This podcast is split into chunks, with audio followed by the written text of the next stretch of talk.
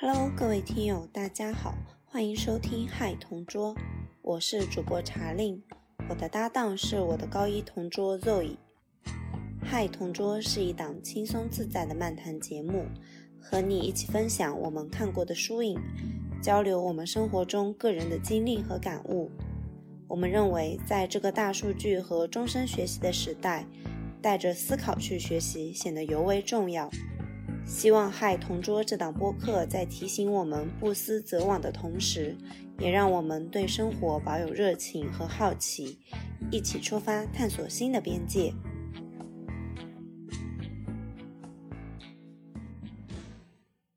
Hello，大家好，欢迎来到《嗨同桌》，我是主播 Zoe，我是主播茶令。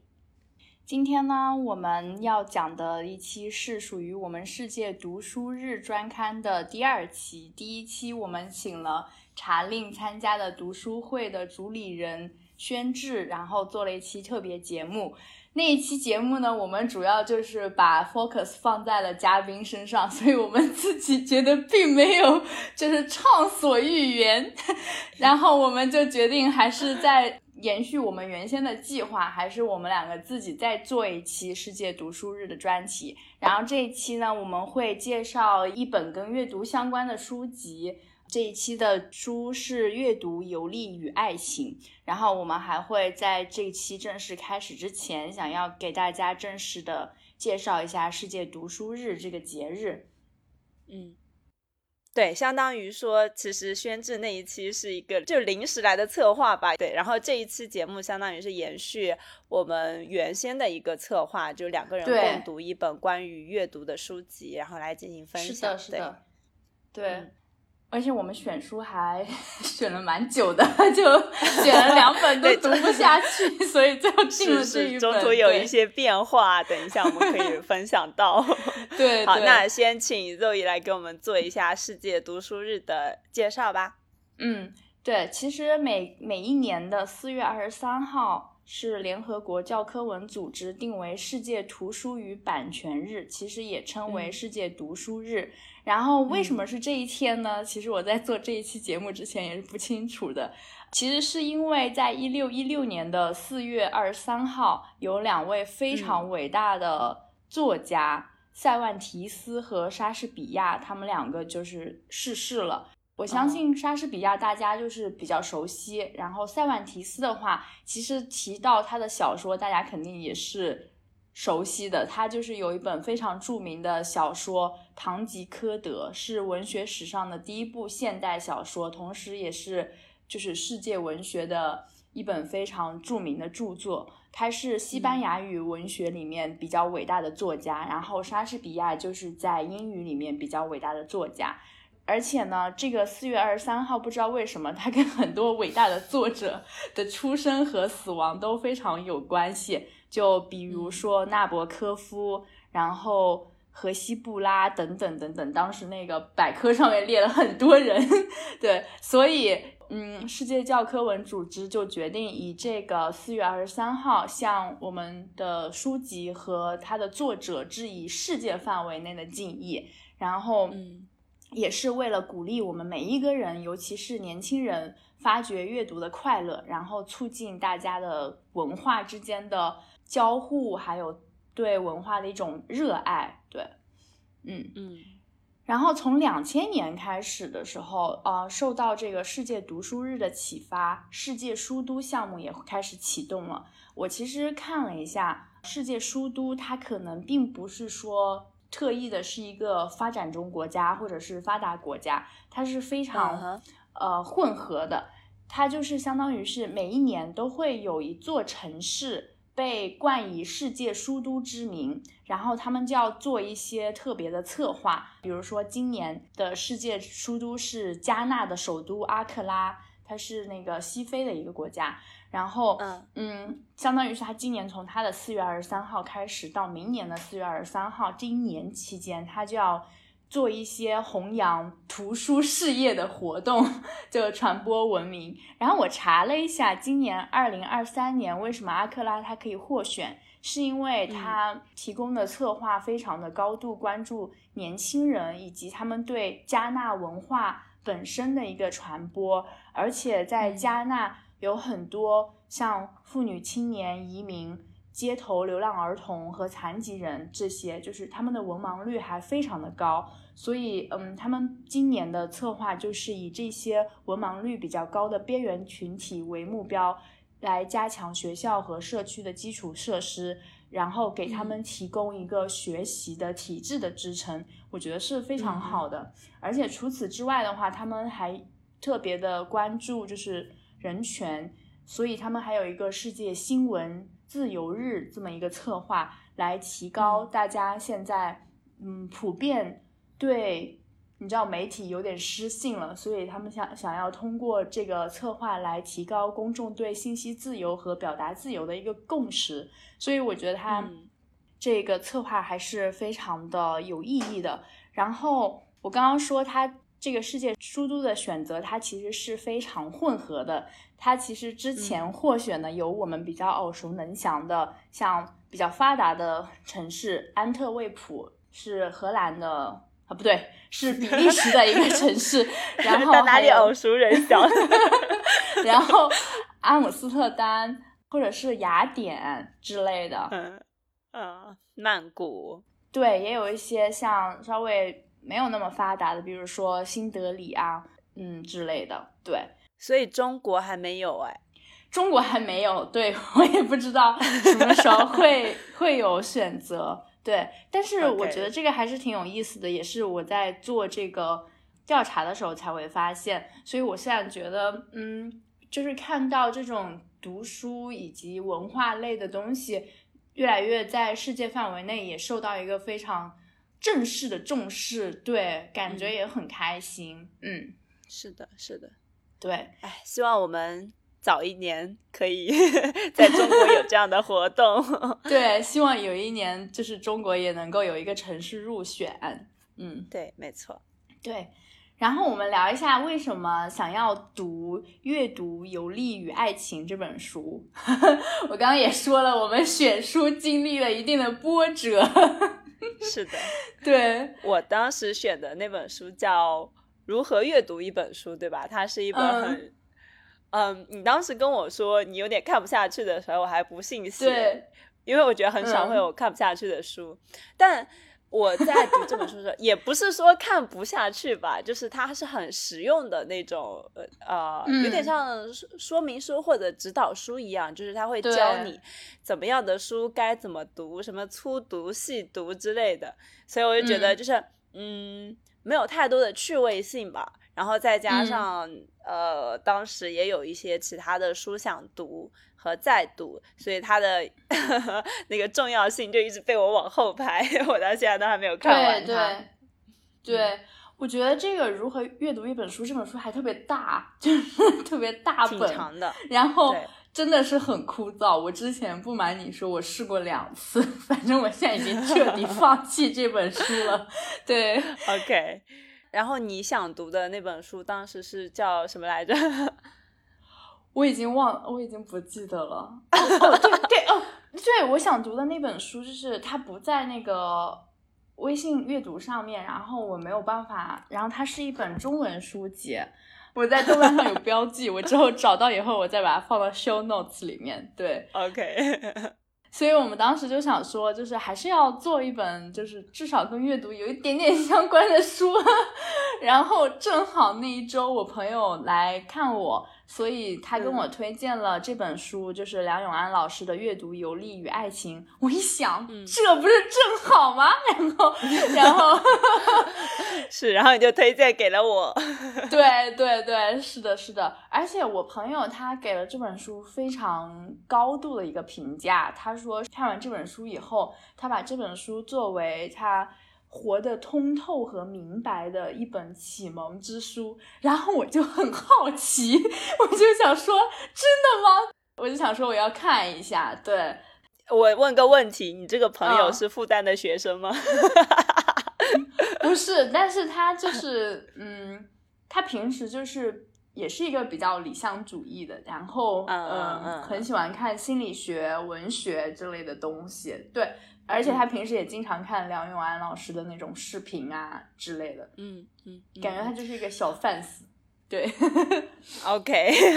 对，就是讲到这个为什么会问这个问题，是因为这本书的作者是梁永安老师嘛？他其实现在是呃一个小网红，对吧？他是 他本职工作应该是复旦大学的教授，然后是一个人文学者、作家，还有旅行摄影师。但是我知道他其实是因为他在 B 站上的视频。就是他会聊很多跟当代年轻人相关的话题，比如说工作呀，然后这个爱情呀，然后呃这个都市的生存压力呀，嗯，就是我觉得他的这个视频通常都是就温温柔柔，然后娓娓道来的那种感觉，就你比较能够。像喝了一杯清泉，或者是冬天的时候被阳光暖洋洋的照着那种感觉，所以我还蛮看得下去的，嗯嗯。然后对，所以也是当时你给我推荐这本书之后，我就马上去看了，也是因为之前对呃他有一定的嗯，也不能说了解，但是对有听过，对，嗯，对对，我这里补充一下，就是我没有看过他在 B 站上的视频。嗯，但是我也从我朋友那里听说了，就是有很多讨论关于像爱情啊，然后生活之类的话题，然后对他的启发就很大。我自己是听了梁永安老师的播客，他的播客非常的朴实，就叫梁永安的播客，然后大家也可以在小宇宙上去听一听。但是我这边想给大家一个音质警告，他的那个播客的音质非常的不好，就是用。用耳机听的话，嗯，也比较不好。但是他呢，讲话就是你像像你说的，非常的温文尔雅，然后很温柔，对，感觉就是一个很浪漫、很单纯、非常美好的一个人，像水一样。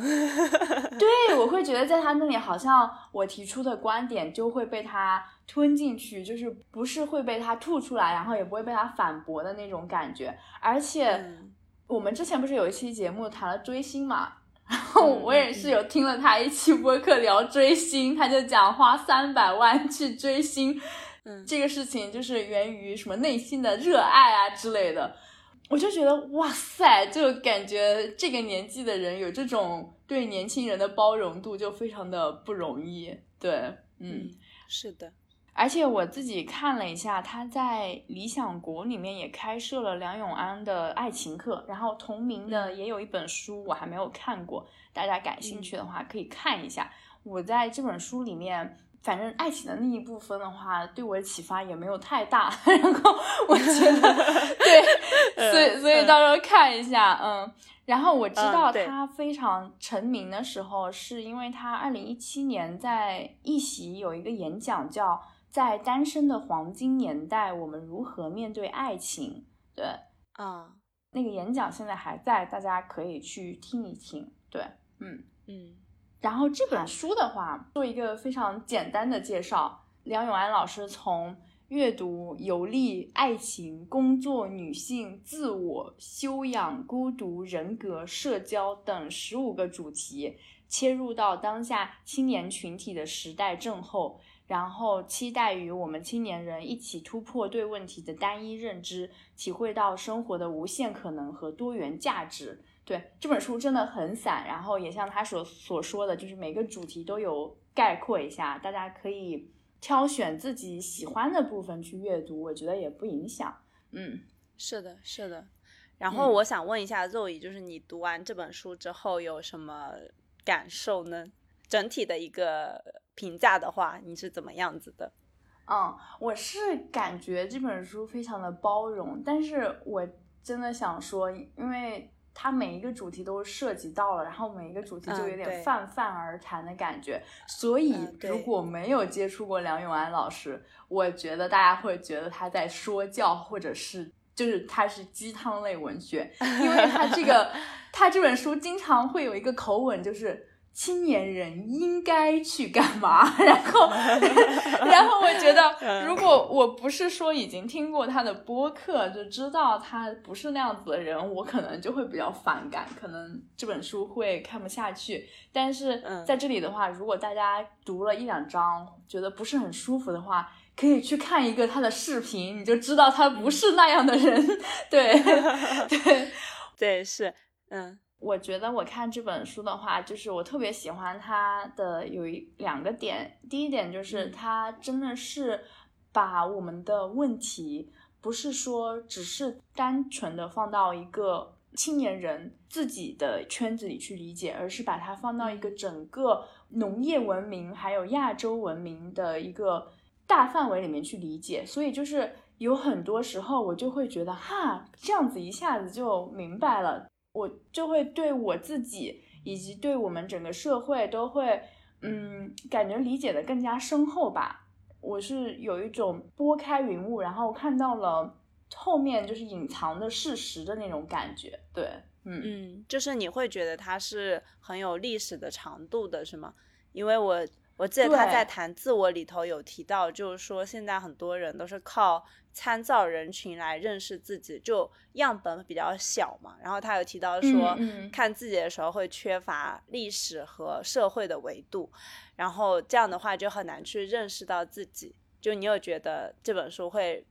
帮助你在这一方面有很大的拓展，是这个意思吗？对对对对，我后面也会提到，就是给我最大的启发的一点，就是他也提到了不同的文明，像我们就是农业文明，它还有游牧文明，然后还有还有个什么海洋文明。对，嗯，这一点的话，我是觉得很有意思。我以前可能我知道自己是小农国家来的，但是 而且我们就是山地人民。对，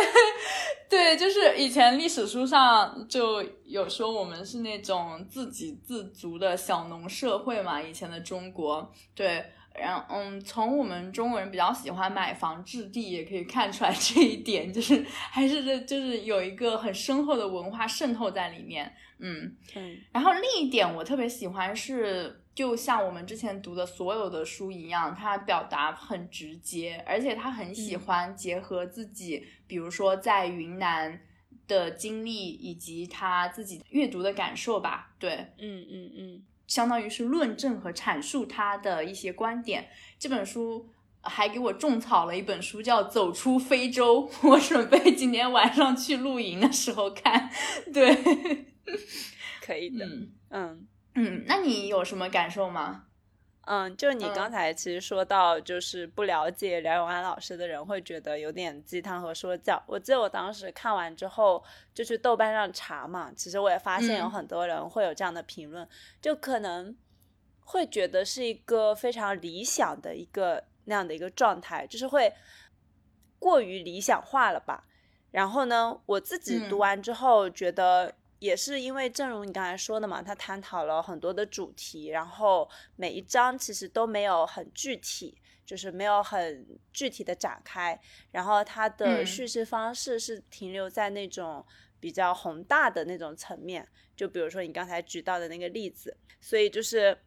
嗯，会确实有这样的感受，但是另外一方面的话，也觉得他整本书是一个。很包容的状态，就是因为正好我们这一代人就是二三十岁嘛，就是 他的这个年轻人的这个这一代嘛，然后我就感觉我们其实是有被他看到的。然后呢，呃，他在书中当中的很多论述也会让我觉得读完之后很有力量感，可能就是理想化、理想主义会让有这种力量感、有这种冲动吧。呃，然后 还有一点，就我觉得他有一些很有。意思的观点就是，可能我之前没有接触过，或者说没有往这个方面考虑过的。就比如说，他有提到一个单身补助，就是他觉得年轻人现在这样的一种生活方式，其实是。一种很勇敢的，然后再给人类文明去探索一点新东西的这样的一个生活方式，就单身这种状态。对。然后他建议说，国家甚至可以尝试设立专门的单身补助，而不是一味的鼓励所有人结婚。就是面向单身群体的话，国家可以开展一些相应的温暖和鼓励性质的活动，比如说提供一些在线的帮助啊，设立一些单身空间啊。然后呢，他觉得这种做法不仅仅会给就是单身的年轻人在这个社会上去提供一些落脚点，而且也会能够形成一个生态。链去创造呃经济，然后呢，也能够给年轻人提供更多元化的发展机会。我就觉得这个事情 挺有意思，就是我从来没有往这个方面想过，觉得呃，就是整个文化吧，还有包括国家的政策，都是倾向于说鼓励生育嘛，对吧？尤其在这样的一个时代背景下，所以我觉得他提出这个观点就很有意思。然后还有一个很有意思的就是。他在谈人格那一部分的时候，就提到，在现代这个背景下，好人的一个基本标志就是人活得很迷茫。迷茫说明在思考，对生活有很多的不解，产生了很多的自我冲突。一个人要有把自己当成实验品的。基本信念，这样你才有无畏的精神去生活，为社会做出贡献，尽量成为一个好人。我就觉得他这种论述，还有包括他的这个推断的方式，就就挺有意思的。然后就呃，就大家如果有兴趣，或者说觉得想反驳他的话，就可以去看这本书。我当时看到这句话，我也划线了。我当时就觉得，但我真的是一个大好人。对，就是你有感觉你被。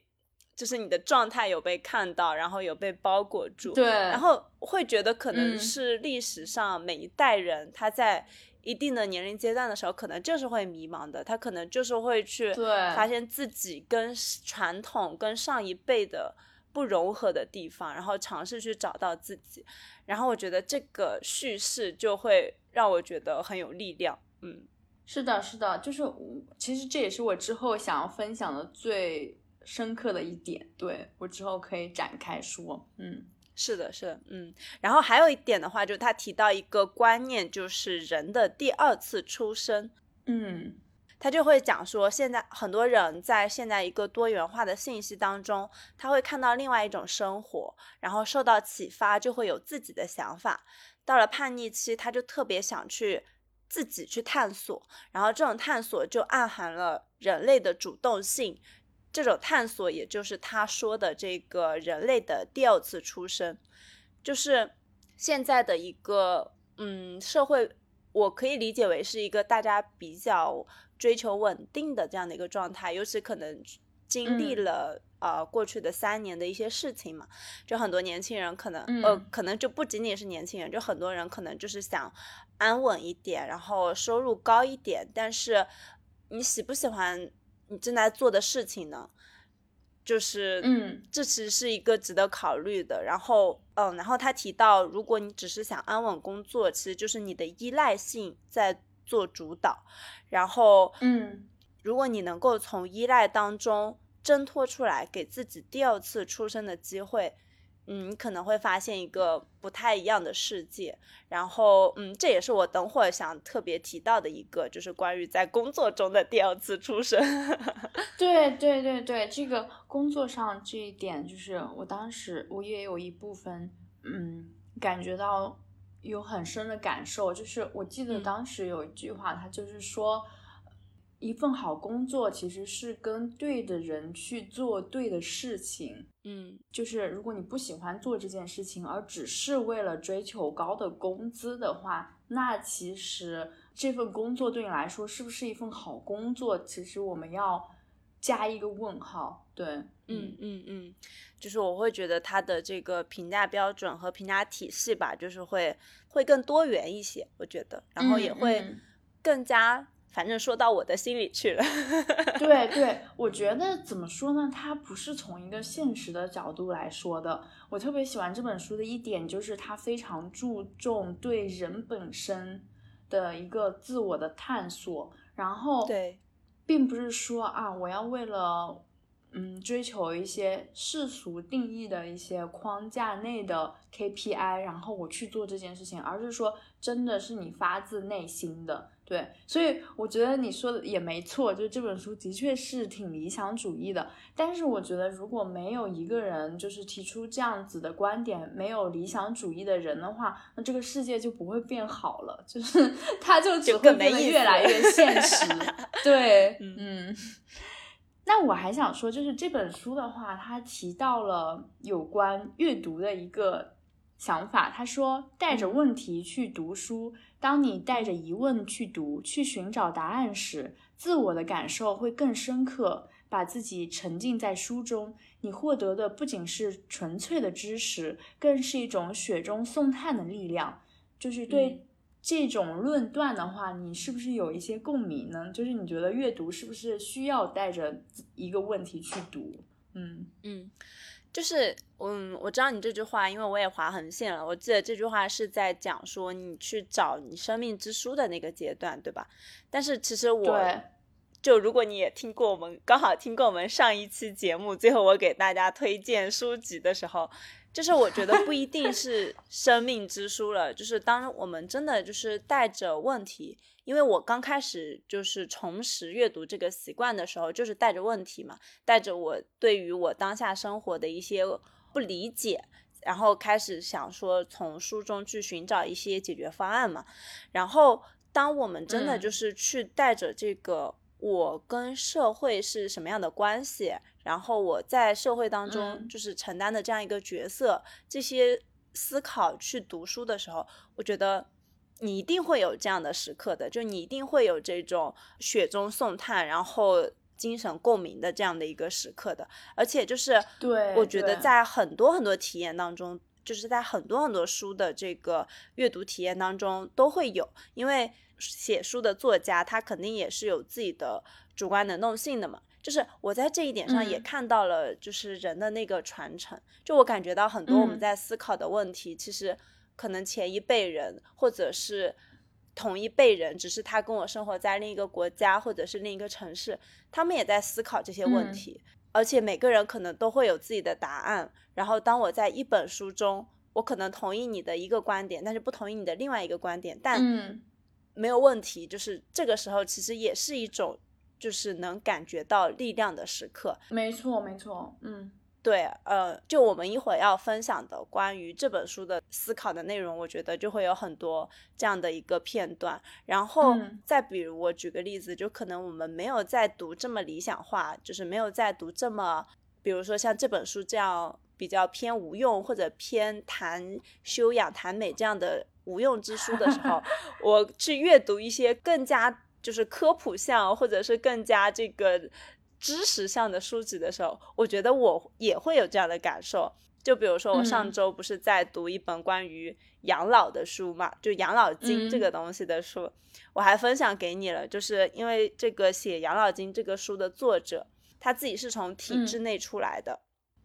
然后嗯，他就有分享到当时他的父母其实并不希望他离开。央企，而且总是试图用所谓的福利啊、安稳啊去说服他。然后这个作者内心其实也就是久而久之也会有一些顾虑或者是摇摆。但是后来这个作者就想通了，就是其实很多所谓的福利都是可以量化成就是市场经济下的第三方服务的，比如说食堂，然后比如说企业年金，然后只要他时刻拿着另一个。平行世界的自己去做标准，他的许多问题就会有解决的方案。就比如说，他可能他可能确实出来之后拿不到企业年金了，但是他就按照自己原来晋升的那条路，定期自己去做那个企业年金的积累，他甚至可以拿到更多的一个回报。然后我就觉得这一段论述其实。我觉得我也会有，因为我的父母也会希望说你进到一个更安稳的体系下，或者是什么下，然后我也会有那种赌气的成分。我就觉得，嗯，那种安稳有的时候会杀死我自己，就是会反而让我变得更加有风险。但是我可能就是并没有想的特别清楚，说能够去说服他们。但是在看到这一段论述的时候，我就觉得，嗯，确实是这样子，嗯，嗯嗯，对对。我是感觉就是。其实很多人对某一个观点或者是某一个问题，他可能只能提供一个单一的解决方案，然后那个解决方案有可能受限于我们现在的认知或者是经验。比方说，父母就希望我们找一个铁饭碗，嗯，但是呢，嗯。这个对他们来说非常好，但是没有办法满足我们内心的一个精神文化需求，你知道吗？所以它其实对于我们来说，这个解决方案它其实是不适合的。然后我自己也是觉得，有时候我带着一个问题去读书的话，就像你说的，会产生很多的精神共鸣。第一点就是我会发现哦，原来世界上不只是我有这个问题，原来有这么多人有这个问题。然后另一点呢，就是如果那个人跟我的感觉是不一样的，然后我就会觉得嘿，还挺有意思，这个人是这么想的，那 有可能我是不是也可以就是换一个角度来看一下这个问题？这个问题好像也没有那么坏，对。所以就是就算他跟你持有不同的观点，嗯，我自己。也会有一种就是那种冰一下点亮我世界的那个感觉，而且我觉得就是当我带着一个问题去看书的时候，我自己就会变得不那么焦虑了，就不会说哎呀怎么办呀，我这受困于这个，我现在好迷茫啊，不知道怎么做呀。但我在看书的时候，我感觉就是。那些一句一句话，就慢慢的把我沉淀下来了。就是它有安稳我情绪的一个，就是感觉有一个这么一个功能吧。对，我不知道对你来说有没有。嗯嗯，暂时还没有。OK。但是我会觉得，就是就你在做一些事情吧，就是。呃，因为我们带着问题的时候，可能通常是一个感觉比较迷茫或者是卡住的时候，嗯，然后这个时候你去空想，其实会加剧你的内耗。然后你如果这个时候选择去看一些书，可能是我觉得是可能是一种尝试吧，对自己来说，就是会觉得自己去做了，去做了一些事情，而不只是单纯的在那边空想，会会有一些让人平静的力量吧。嗯，是的，是的，就是。就好像那句很出名的话，焦虑的反义词是具体，就是感觉当我在看一本书的时候，它其实是一个具体的 action，就是一个行动，然后我就会觉得，就像你说，我好像已经在解决问题的路上了。对，是是的，嗯。然后还有看书的时候的话，就是我觉得对我来说，它是一种不同的方法论的探索。就像我自己说的，我自己可能会有一个解决方案，然后我会看到别人有别的解决方案，那我就会想，哎，那可能我可以试一下他的那个解决方案，如果不行再说，就感觉是一个很大的试验场。然后通过，如果带着问题去读书的话，我可能可以，嗯，发现到更多的不同的方式，嗯，感觉还是挺好的。就有有时候。可能也不是那么完美，可以找到一套完美解决我的问题的一个方案。但是呢，嗯，在这个尝试的过程中，其实自己也会慢慢的就和解了，感觉就没有那么精神内耗了。而且我特别喜欢，嗯，像我看一本书。然后我去试验一个方法，这些东西都是我可以自己实操的。我特别喜欢那种控制的感觉，然后我也喜欢就是自己比前一天可能更加多了一步的那种进步的感觉吧。嗯，这个整套的流程它就会让我觉得更好。对，嗯，OK，就你还是一个很上进的人。我是个好人，对。那我想说，你你刚刚有分享到关于工作的那一点，对吧？然后你也跟我说，这本书对你最深刻的是谈工作的那一部分，你可以跟我们分享一下吗？嗯，OK，就是他其实有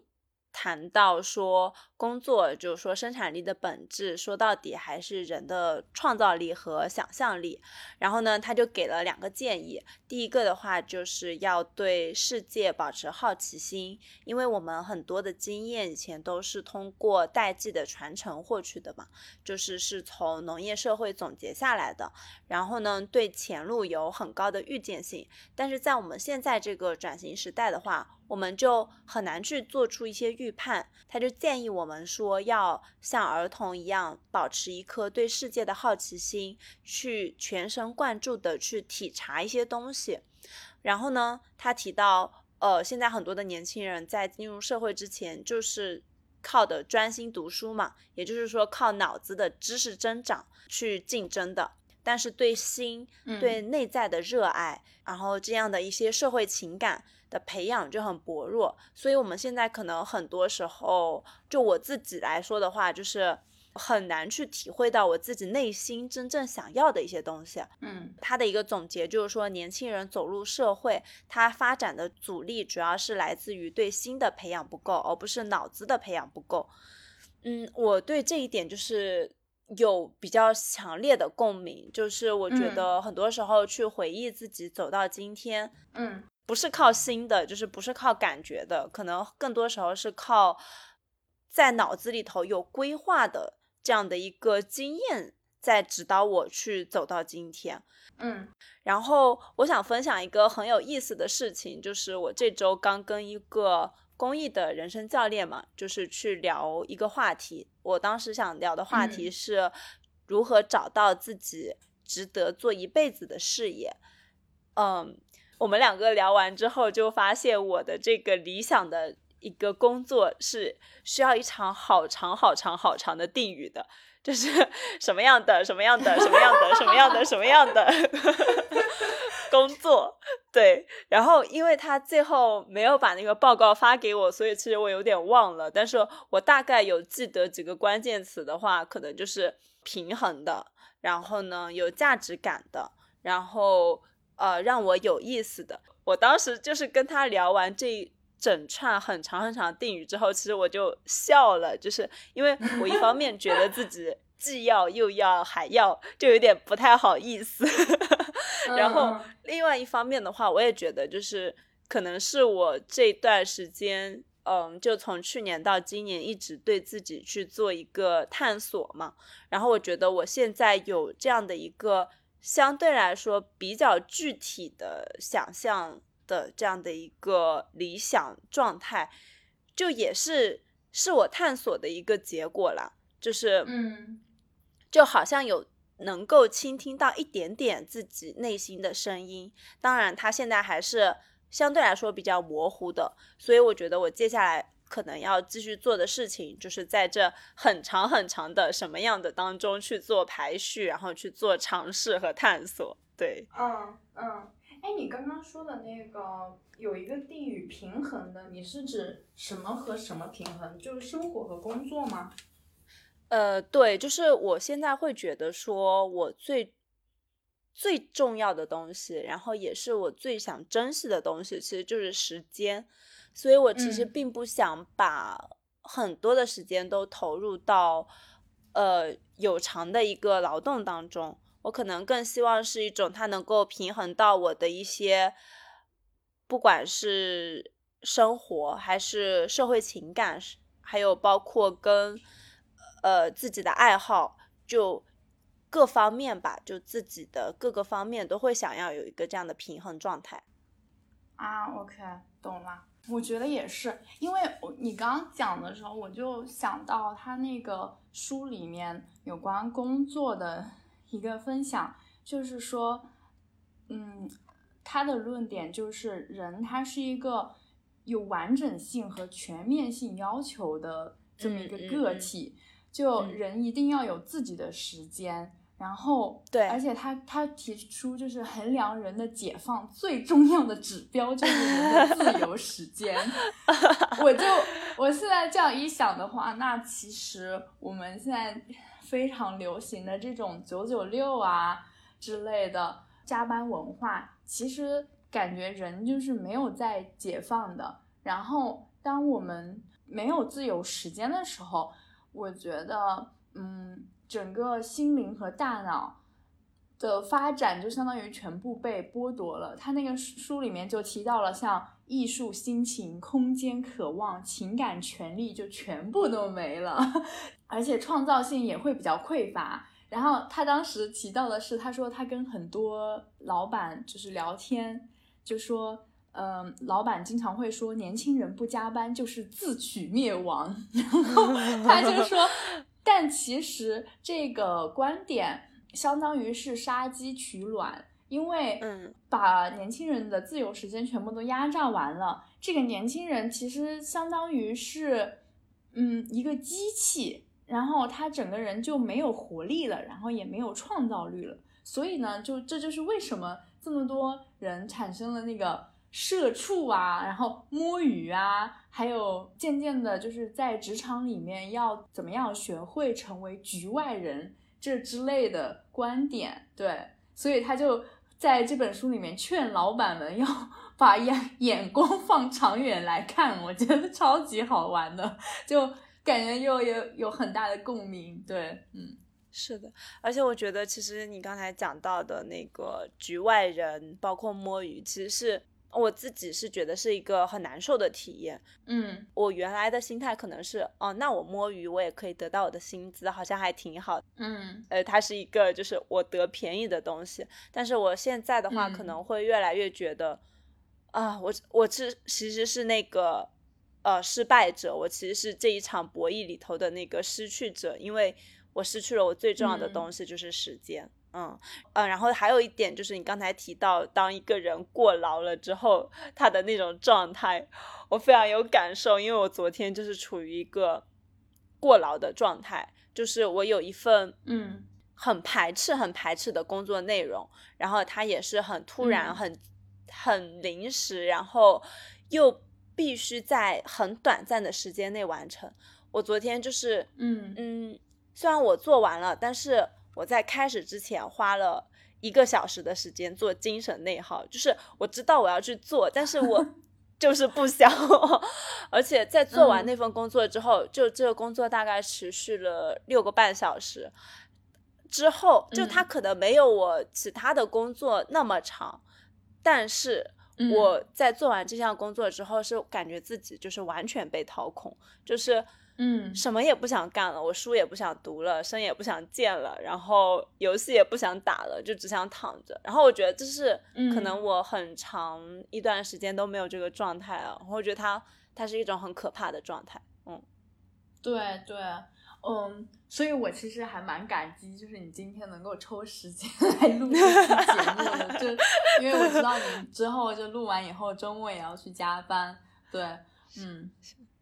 好，然后再分享第二点吧，就是他的第二个建议，嗯，就是说要鼓励大家走出舒适区，在新的领域里探索自己人生的可能性。他提到说，一个人在世界上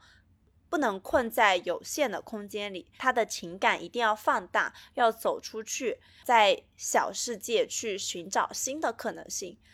嗯，就我自己觉得，我相对来说是一个。很谨慎的人，就是我做大决策的时候，我脑海中会有很多预想的危险，然后有很多困难，有很大的那种不安全感，所以我觉得我自己做决策的时候，通常都是偏向于保守的。但是呢，我觉得今年有一个很不太一样的体验，就是我一直都觉得时间很紧迫，就是我觉得命运就这个东西就是很悬的，就是它让我。去做一些什么事情，他让我去改变，就是我感觉我的我的脑海里有听到这样的声音，所以，嗯，就在我现在这样一个极致拉扯的状态下吧，我读到一个年长者这样的鼓舞话，我会觉得就是很有力量。对，最后的话就是他提到，他觉得一个人的价值，就是他评价一个人价值，其实。我们很多时候在职场的时候都会问到这个问题嘛，就是我的价值是什么？就我在这份工作中，不可替代的价值是什么？然后，对于这个问题的话，其实梁永安老师他给的一个答案就是，一个人的价值是在差异性里体现自己的创造性。嗯，所以我就觉得这个就是刚才我讲到的，读完一部分内容之后，会让我有想冲冲冲的那个 那个部分。对，嗯，讲到这里的话，嗯，我觉得。这一趴跟我等一下要分享的可能还是有很大的联系的，就我想要分享的可能是谈自我，就 那一块。对，等一下我想要就可能展开一下，因为我觉得，嗯，就是在差异性里面体现创造性这一点，其实对于我们来说就挺难的，因为我感觉我们现在就是一个。在一个转型期吧，整个社会也在一个转型期。以前可能大家呃埋头苦干，然后想要说发展生产力啊之类的，但现在可能物物质层面的需求有一些满足以后，我们开始说探索我们精神和内心了，然后开始提创造这一点。就创造这个事情，它本来就还挺抽象的。对 我觉得，我们可以说，我们现在在做播客，其实也是一个创造的过程。但是你说它是不是可以用，比如说资本或者是物质来衡量？我觉得又是一个很抽象的事情。对，嗯，是的。呃，其实我还有一点就是讲到工作这里面，呃，我其实。想分享一下，他还有另外一个说法，就是他说谈工作的时候，他说如果年轻人以为自己对某份工作很喜欢或者是很不喜欢，他说这个都是带有一定的虚幻性的。然后他提出的一个观点，当时我第一眼看到的时候就还挺排斥的，就是他 说我知道你要说什么观点了，对。他说：“年轻人要将自己的喜欢变成真实的行动。”他说：“那就是去工作。”然后，嗯，对一种事物到底喜不喜欢，我们不仅需要从表面上判断，还需要经历对它专业化的渗透，投入专业分工的劳动深度里去。然后他说：“一种事物穷极到深处，就会有自由，就会升华到艺术层面的享受。”然后我就觉得。嗯，这 是真的吗？因为我对这个观点，我是持怀疑态度的。因为，嗯，我不可否认，就是当一件事情，嗯，其实你做到非常专业的程度，你在里面可以产生成就感的时候，你当然会从中感到快乐，哪怕你一开始会非常的痛苦。对，但是另一方面，我又觉得。那作为我自己，我的时间也就那么多。如果我每一个工作都要说是投入到一个深耕的一个状态里去，万一我深耕到一半发现我不喜欢呢？就是我就会觉得，那我时间不是浪费了吗？我哪有那么多时间去深耕？然后我就觉得，那我要。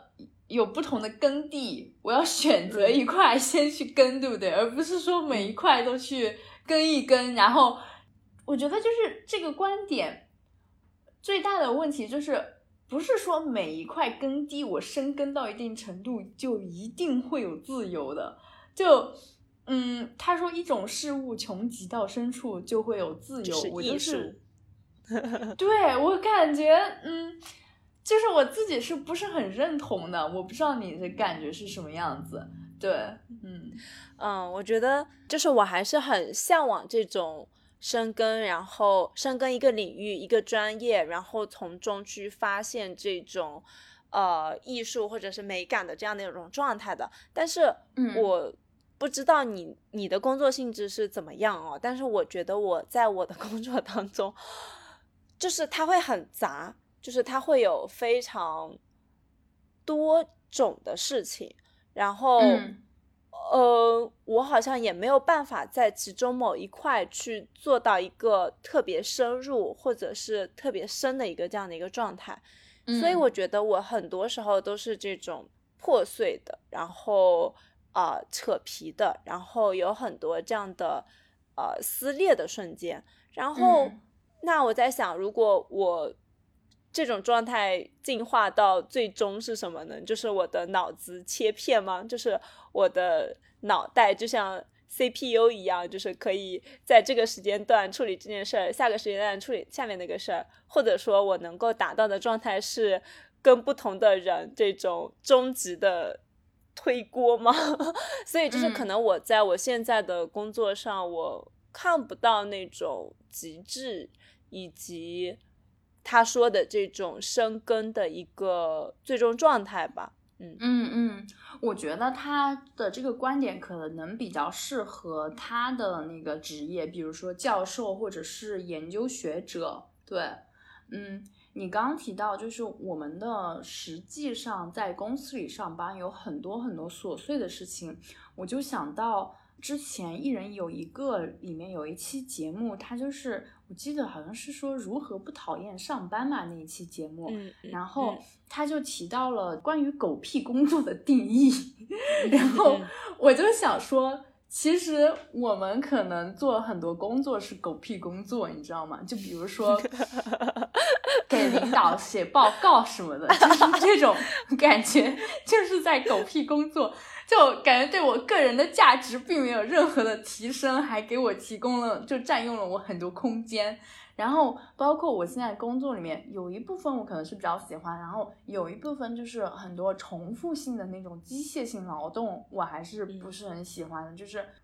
所以我觉得你说的其实挺有道理的。就这这也是可能为什么我觉得嗯这句话我不是很认可的原因。但是。啊，后面我看这本书，我越看又又觉得好像这句话也没有那么大的错。嗯，当我们抱着一种很包容的态度，不那么焦虑的时候，就是就会觉得啊，那其实这都是一些试错的过程。就是如果你没有错过，你可能不知道什么东西对你来说是对的。对，后面我就觉得，嗯，其实感觉就是这本书就这段话的话就。读一半，然后弃一半。对，没错，就是会有很多，还是刚才我们提到那个观点吧，就是很多你可能认可，然后很多你会觉得是不一样的想法，也有一些是，当然也会有一些是你觉得不认可的地方。嗯嗯嗯。然后，嗯嗯，关于工作这块话，其实我们讨论的挺多了。然后我还想补充一点，就是我觉得你刚才说到你还蛮喜欢你工作当中的一部分，其实。我觉得就已经是一种比较不错的状态了，就是因为前段时间，就是我可能内心现在就是觉得说，没有一份工作可能百分之一百的内容都是你喜欢的，但是比如说有百分之二十是我喜欢的，而且我觉得我最喜欢的这部分东西，它是能够真的生根下去的，真的有能够带来一些，比如说时间复利，或者是。就是你能够坚持一辈子的事情，我觉得可能就是一个很值得的事情。嗯嗯嗯，对，而且嗯，怎么说呢？我觉得我之所以在现在这份工作里面还有一些喜欢的部分，还有一点就是，我觉得是我身边的人是对的。就是大家都抱了一种非常开放的心态，就比方说，如果我跟我老板提一些建设性的意见，他不会说觉得，嗨呀，嗯，你一个刚入职场的人，你凭什么这样子说？嗯，让我认识到我自己的观点是有价值的，就是我是被承认的，所以，嗯，感觉在那个基础上的话，我自己也会。为此而付出更多的努力吧，对，嗯嗯，就是你的创造性在这里得到了体现，没错，有可能是的，是。下来我可以跟你请教一下，怎么样给老板发创造性的意见？但我觉得可能还是因为，嗯，我老板他就是我在的文化里面，可能跟你也不大一样。就是我觉得在这边的话，就是 mutual feedback 这个东西还是非常。被强调的就是，嗯。嗯，不是说单方面给意见，对，但我没有在国内就是呃经历过这个，我不知道在国内的市场上还是怎样子的，对，嗯。嗯，好，那我们工作的部分就收个尾吧，下次可以再换一本书 讨论一下，对对，嗯。嗯，那我就。来说一下，就是这本书给我最大的感受，就是我特别喜欢它前面谈自我的那一部分，就是，嗯，因为它给我整个就是，我觉得我在里面又看到了共鸣，然后又感觉得到了一些更加深度的思考，就是我得出的结论就是我们要拒绝完美主义，不断的探索和认识我们自己，嗯。我之前参加过一个培训，就是三月份的时候，然后我跟我那个 coach 在探讨的时候，他就跟我说，呃，我现在五十三岁了，但是有时候我还是觉得我不了解我自己，所以，嗯，因为我是处于一个很迷茫的状态，我已经在西方文化里面生活了八年，然后我又我过去的。就是这八年以前的那二十年，我又是在中国和东亚文明上成长的，所以我自己就是，嗯，尤其是近段时间以及过去几年里。我都有一种 OK，我现在吸纳了一些西方的文明，然后我感觉到这个西方文明和东亚文明他们有冲突的地方，然后这这两块就在我的身体里面产生了一个很大的焦灼，然后它的具体的体现就是，每当我跟我家庭在沟通的时候，尤其是我父母，我们会有很强烈的分歧，然后嗯，起初的几年的话。甚至会有激烈的争吵，然后现在的话，就我好像可能也稍微成熟了一点，就是知道怎么去跟他们沟通，然后现在会稍微好一点。但是我自己还是会有很纠结的那一部分，我就在这本书里面，也不是说找到了答案吧，就是找到了一些共鸣。他就说，嗯，其实我们。是在处在一个很大的时代背景下，就是我们以前可能说老一辈，就我们父母的那一代，他们就是想要什么，趁着改革开放努力发展经济，然后努力的呃生产，然后把我们的社会带到一个更加富裕的状态，去满足一些就是物质上的需求。但是我们现在呢，是一个满足精神需求的一个时代，精神需求它本来就是一个比较抽象的东西。然后现在，因为整个社会又变得很快，因为科技、通信、交通方式各种东西都在变化，然后整个社会的组织形态、个体形态也都在不断更新。我们获取资讯、观察世界的方式也在变化，就相当于是整个世界无时无刻不在充满着未知和不确定性，唯一确定的就是不确定。然后，所以就是。在这个不确定性中，我们其实要做的是强调差异化，而不是统一化。但是这个统一化呢，感觉又是我们整个东亚以及农业文明下的一个怎么说呢？我们总是强调一个集体文明和统一文明，就嗯。是相悖的，就是这个时代和我们古 和我们之前的那种文化是相悖的，所以我们就是，嗯，我觉得对于我们最大的一个难点就是，首先我们要有勇气去跳出这个传统的价值体系，去寻找到对于我们自己真的好的，或者是真的让我们快乐的东西。第二点就是。你还要就是面临你做出决定的那种勇气，以及你决定之后的后果的勇气，因为都是都是未知的。就是比如说，我现在如果辞职了，我说我去什么，比如说开个民宿好了，我就举个例子啊，我好像是那种快乐，但是我并不知道我看了民宿以后真的就是呃。会不会快乐？可能开民宿的时候也会有很多体力活呀，然后我也要考虑这考虑那的，然后我还要生活，是不是？那还得除了那个自由，还要有面包。那嗯，这些就是是不是我自己真的想要的？那我在做决定的这一刻，我是不知道的。所以，相当于是我不仅要有这个勇气去做出现在这个决定，我还要有这个勇气去面对。我做出决定之后的所有后果，好的、坏的、差的，嗯，反对的，就所有的东西，对。然后我感觉它就是一个没有明确的答案的，然后你也看不到那个头的，就只能交给时间去作答。对，嗯，对，这其实也是刚才我有提到的，就是我自己在做很多选择的时候是偏保守的嘛，就是因为说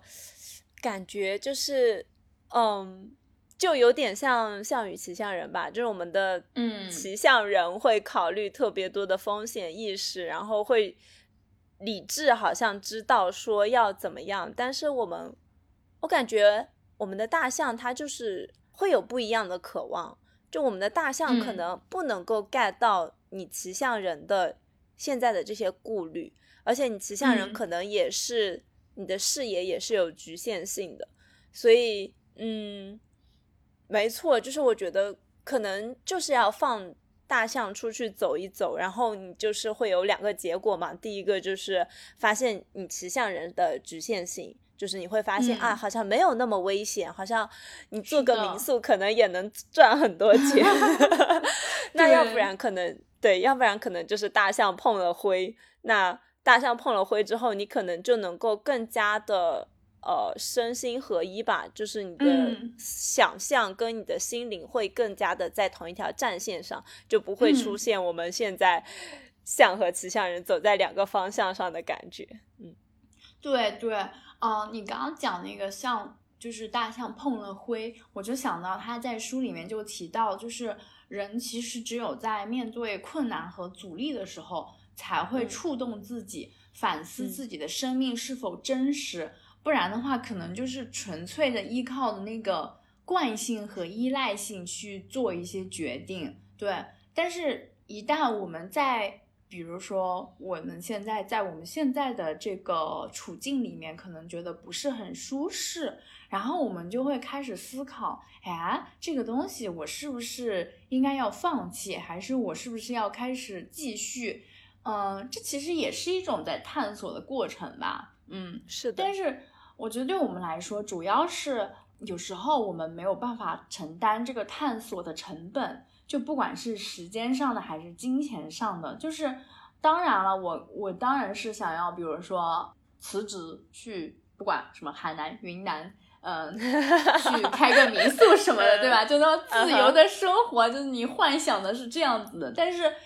嗯。肯定还是会担心啊，那我要是没有办法养活我自己怎么办？就是，尤其是如果当我们是背逆自己的父母做出这样的决定的时候，他们肯定是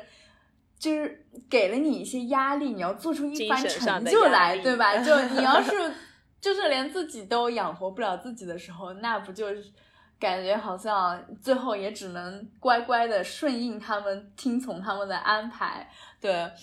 嗯。就感觉就是理想和现实总总是这么残酷的在交织着。呃，我自己是觉得我们要有这个探索的勇气吧，就是嗯，不然的话，你的一辈子就这么过去了。对对，就是在没有行动中，可能一辈子都走到头了。然后我不想说，在我死的那一刻，然后就想说，哎，我这辈子好像也没有什么成就，就是也没有让我什么特别快乐的时候，我就会觉得那也太悲哀了。就是我，我不想让我在那个临死一刻，嗯，会觉得我这一辈子有点白活的那种感觉，嗯。就是刚刚我说了，他说这个时代是一个归零时代嘛，因为前方有很多的空白和不确定性，所以我们要在相当于是不完美的探索中认识自己。然后这个过程它肯定是有痛苦，然后也有快乐。他有一句话就是说，于痛苦中发现自己活着。于欢乐中发现自己还很平庸，在这个过程中才逐渐知道自己热爱什么样的生活，跟什么样的世界联系在这里，这就是所谓的青春的激情。我觉得他这个青春的激情这个，嗯，概念就相当于是我们要有那个探索的勇气，而且他也提到了，你可能探索完以后发现你自己就是一个平庸的人，那你就接受他，对。嗯，对，就是刚才说的，就是会身心合一。对，对，是的。而且之前前面提到了，他说就是其实我们现在整个世界也是一个全球化的世界嘛，然后我们整个社会肯定是不能够闭关锁国、固步自封、自己发展的，肯定是要联合，就是把它放在一个整个世界的角度下来看的。他就说，其实当我们的社会面向全球的时候。我们需要海洋文明的精神去推动它，然后它里面其其实还提到了一个问 那个例子，就比如说像郑和下西洋，他游了一圈就回家了，然后 像哥伦布发现新大陆，最后就发现了美洲，就是当两个不同的群体进行就同样的探索活动的时候，最后结局是如此的不同，有一部分的原因就我们的。价值体系和文化驱动就是很不一样的，对。然后他就说，像我们这种农业文明，嗯，它的很大的优点就是在于开垦性和持久性，所以我们就比较适合要做一些有周期性的事情。但是很明显，现在的社会不是处在这个周期性的过程里，所以我们可能就是需要，嗯。采纳一下其他文明的优点，就比方说，还有另外一种游牧文明，他们就是会探寻自己生活的自由感，然后也会嗯接受生活里的那些风险，就是因为游牧文明的话，它也不是很都是那种居无定所的嘛。对，嗯嗯嗯，这不就是我现在的生活吗？对，就 我我就觉得，就是我们现代人其实还挺难的，就是。呃，我们要有三个文明的特质，然后才能够去面对一些未知，在不确定性面前也可以比较自如。我觉得这个肯定是还是需要很长一段时间的。嗯，对，需要一定的冲。不过你讲到这个的时候，我觉得挺有意思，因为我上周不是去台州玩嘛，台州的一个博物馆，在二楼的时候，嗯，他提到了一个。嗯，我不确定，可能是地理学家，因为台州它是一个有山、有平原、有海的城市，就可能它的一部分就是山地人民，一部分是平原人民，一部分是临沿海人民嘛。然后它博物馆的三楼就是围绕着这样的三种文明下人们的生活方式，然后品性去展开的，而且这种按照。地理位置来分别人群的这个文化，或者说坚守的文明，在中国很多很多年前就有了。然后我当时也觉得挺有意思的，就插个题外话。是的，我感觉就是，哎，真的就还有很多很多都不知道的东西。嗯，所以我这边就顺带提一下，就是嗯，梁永安老师在这本书里面就给我们提出了三个建议。就第一个就是对世界要保持好奇心，嗯，然后去认识世界，嗯。第二点就是你前面也提到过很多次，要走出舒适区，探索新的可能，认识到自己，嗯。这一点的话，就是我当时看到的时候就会觉得，嗯，还挺有意思的，就是因为他提到一个观点，就是说你去了解你在这个世界上能够做什么。你的上限是什么？你的下限是什么？你能接受的最差的生活是什么样子的？最好的生活就是你现在能想象到的样子是什么样子的？对我这个就想到我之前听过一个嗯运动博主，他的名字叫赵一农，然后他在他的播客《宁浪别野》里面也提到过，就是他以前可能过过那种打零工，呃，住几平米的小房子的那种生活。然后他现在也是一个百万粉丝大博主了嘛，所以他的生活也比较富裕。但是他觉得有时候呢，比方说让他去参加一些活动，呃，他也能够接受那些比较苦的生活，因为他曾经体验过，他知道自己的下限在哪里。所以我现在就觉得，嗯，我其实还不是很清楚我自己的上限和下限是什么。呃，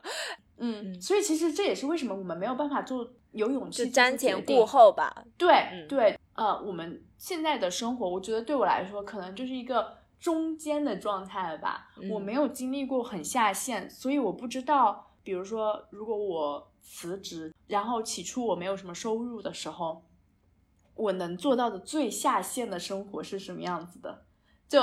因为你做出一个决定，你想追求一个东西的时候，你肯定要放弃你现在安稳的生活，呃，没错。但是我这一点没有想透的时候，我就觉得是不会有那个决心去做决定的。嗯嗯，这个也挺有意思，因为我今天刚好在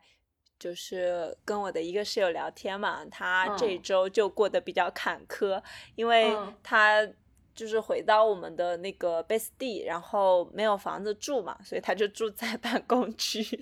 就是办公区的沙发上。然后呢，呃，洗漱的话就是去园区的健身房。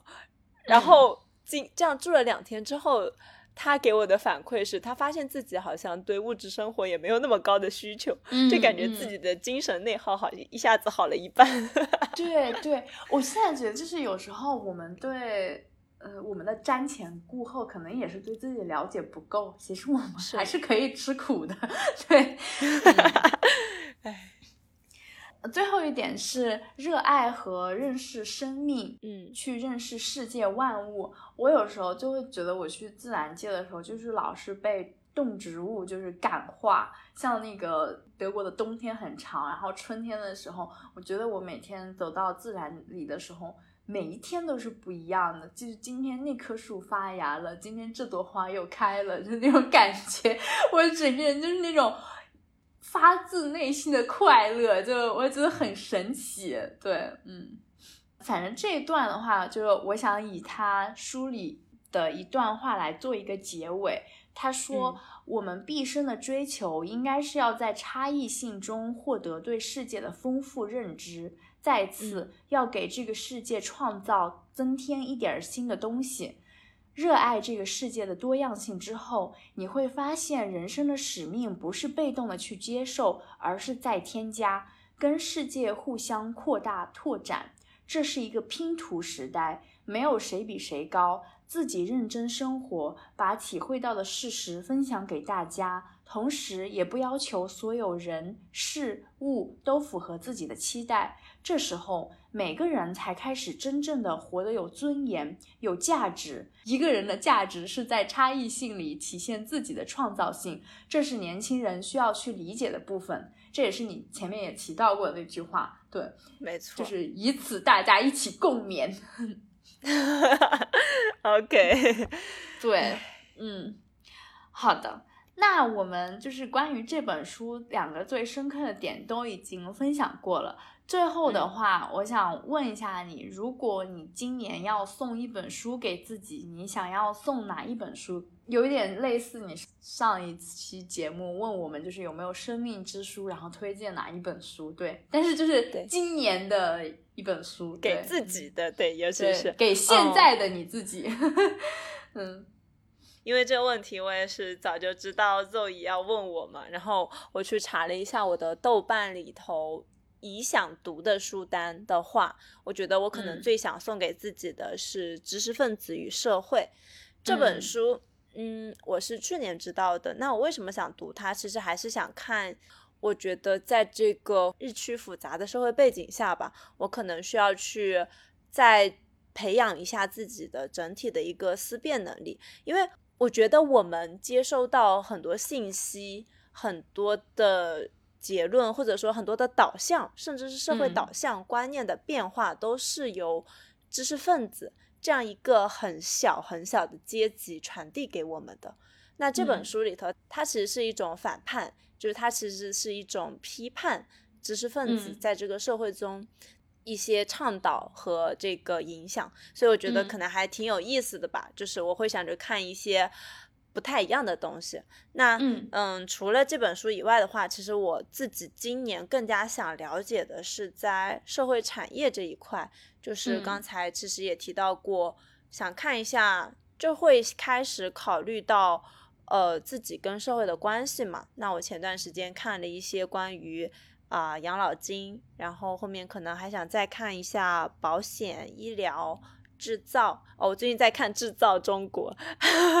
还有文化，对，就是各行各业吧。就是我觉得我之前对这块的了解也都比较少，而且，嗯，我觉得我现在开始想去找到这样的一个行业，然后我自己能够，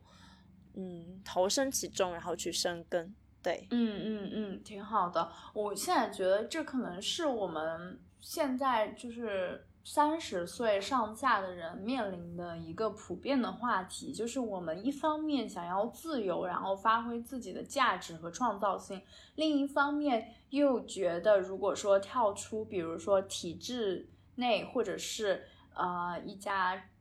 就朝九晚五，或者是九九六九九六的大厂大公司的时候，我们要给自己呃垫底，就。像保险啊、养老啊一系列的东西都要跟上的时候，嗯，大家就会开始去寻找一个解决方案。哎，我忽然想到，我朋友他之前不是也是做了很多的研究关于保险的，所以如果你到时候到了那个保险的那那个阶段的时候，我可以问一下他 要不要来 给我们也讲一讲。嗯，OK，挺好的。嗯，然后我自己的话是，我可能会想要送。那个一本书叫《可能性的艺术》，然后作者是刘瑜，他的一个小标题是“比较政治学三十讲”。嗯，我为什么想读这本书呢？其实还是最主要的原因，是因为我搬到迪拜以后，真的是发现不同的文化和政治体系带来的整个社会运作。整个系统真的很不一样，然后，然后我真的不得不，嗯，不说，就昨天我在跟我朋友聊天，他来迪拜就是找我玩，差不多待了十天的样子，嗯，然后他以前是学国际政治学的，他就提到了这本比较政治学，当时他说他在学习的时候，迪拜也是作为一个例子。它其实相当于是，嗯，像阿联酋这种国家，其实是，呃，通过对一部分人的奴役和压榨来实现了，就是创造了自我的繁荣，就是实现了他本地人的一些优势。他就说，当时他在学这个的时候，嗯，他们的政治老师就问：“那你觉得这种专制下的繁荣是好事还是坏事？”嗯，我就觉得这些很难去定义，你知道吗？就这个，嗯，这个问题是我自己刚来的时候，我能感受到这里生活的便利，但是我自己也会发现，这些便利是在压榨了就大部分的印巴的劳工的基础上，我就会觉得，嗯，好像很不公平。但是呢，你又不得不说，就是作为像我这种。可能中中产阶级的人，就中低产阶级的人，就我还是从中获利的。然后，尤其是像他们那种拥有阿联酋嗯护照，就是那叫什么国籍，拥有阿联酋国籍的人，他们就更加从中获利了。就是嗯，他们自己本身是有很多很多特权的。嗯，然后嗯，但是呢，后来我又通过跟几个。印巴人聊天，就比如说出租车司机，还有游泳教练之类的这些人啊，聊天以后，我又发现他们在这个阶级里面，你不能说他们不满意，因为他们跟我说，如果你在自己的国家，你是没有达到在阿联酋所赚的那份收入的。他们在阿联酋一个人工作养活自己，在印度或者在巴基斯坦一大家子人，他们是愿意在这里工作的。那你说，就是那怎么办呢？那到底是好还是坏呢？就是我就觉得，嗯，就很难说。我我就觉得，嗯，我可能需要去看一下这本书。而且还有就是，嗯，我来到迪拜以后，我是感觉到我自己的自负。我昨天跟那个我同事他也讨论了一下，他之前是在意大利和瑞典都居住过两年，然后现在在德国生活。之前也是在嗯中国生活嘛，然后我们两个就是觉得你在欧洲待久了以后，呃，我现在能记得我二零一五年的时候刚到德国的时候，我是有被那些欧洲的建筑、欧式的小镇有那种震撼到，但我现在如果去任何一个 欧洲小镇，我就是觉得，哦。都一样，都一样，就就是他已经没有办法，就是唤起我的激情了。然后，嗯，可能我们对东亚的文明也是比较了解，所以就是，呃，世界上三大文明，就西方文明、东亚文明和中东文明。我在来迪拜之前，我并没有期待我会被这里的文明震惊，但是我真的有被震惊到，就是因为真的很不一样，就是对比东亚和西方，呃，我当时我跟我同事就觉得我们两个都挺自负的，就是可能在来迪拜之前就会觉得啊，好像我们现在可能对各种文明好像都已经有一些了解，然后感觉现在在欧洲。呃，也是那种比较普通的生活，就会觉得啊，可能也不会有什么让我们就是眼前一亮的东西。但是他来了差不多七八天、九十天的样子之后，他就觉得，哎呀，我还想再来，就是大家觉得这个地方真的很不一样。然后我就我就真的觉得这本书之前我们提到的那个去认识世界，真的是嗯，有它的意义所在的。然后。就会时刻的警醒自己，其实我知道的还很少，对，嗯，然后除此之外的话，嗯，这本书我是通过文化有限认识到的。最开始的时候，文化有限之前也提过这本书，然后我本来是说他，我之前查的时候他在微信读书上下架了，但是现在好像又上架了，但我不确定它是不是删减版的。然后查令也查令也说在理想国 APP 上面有。对，嗯，然后我就想说，今年要把这本书看一下。最后一个原因的话，是我以前觉得政治离我很远，但是我经过疫情还有俄乌战争对欧洲的影响很大，现在一根黄瓜都要两欧了。然后那个我就觉得啊，其实就是作为一个公民，政治与我息息相关，我觉得我还是需要了解一下。对，所以我自己。对政治其实之前兴趣也不是很大，所以我想说，嗯，今年要抱着一个比较开放性的心态去学习一下，嗯，打开一下自己的视野，嗯。嗯嗯，就其实我觉得也不仅仅是政治了，就你刚才分享到的关于你的这个健身教练的游泳教练的例子，就我也会想到说，国内其实也有很多这样的人，就是。嗯，因为中国很大，然后有很多不同的城市，每个城市每个地方的经济发展也都很不一样嘛，就有很多的人离开家乡，然后去到北上广深，然后可能在北上广深挣的钱就能够养活老家的一家子，对，就可能也会有经济方面的很多的，然后你说这样，就这样的一种状态，对我刚刚就想到这个，嗯，对，哦。啊，我觉得还蛮让人唏嘘的。就是我认识的一些人，他们有一些宗教信仰，所以他们，嗯，像印度，其实现在还是有不同的等级划分的。嗯，对，他们诞生在一个等级以后，我觉得这个因可能是因为他们信仰的问题，他们还挺怡然自得的，就是跟我想的完全不一样。就如果是我的话，我就会觉得怎么这么不公，就。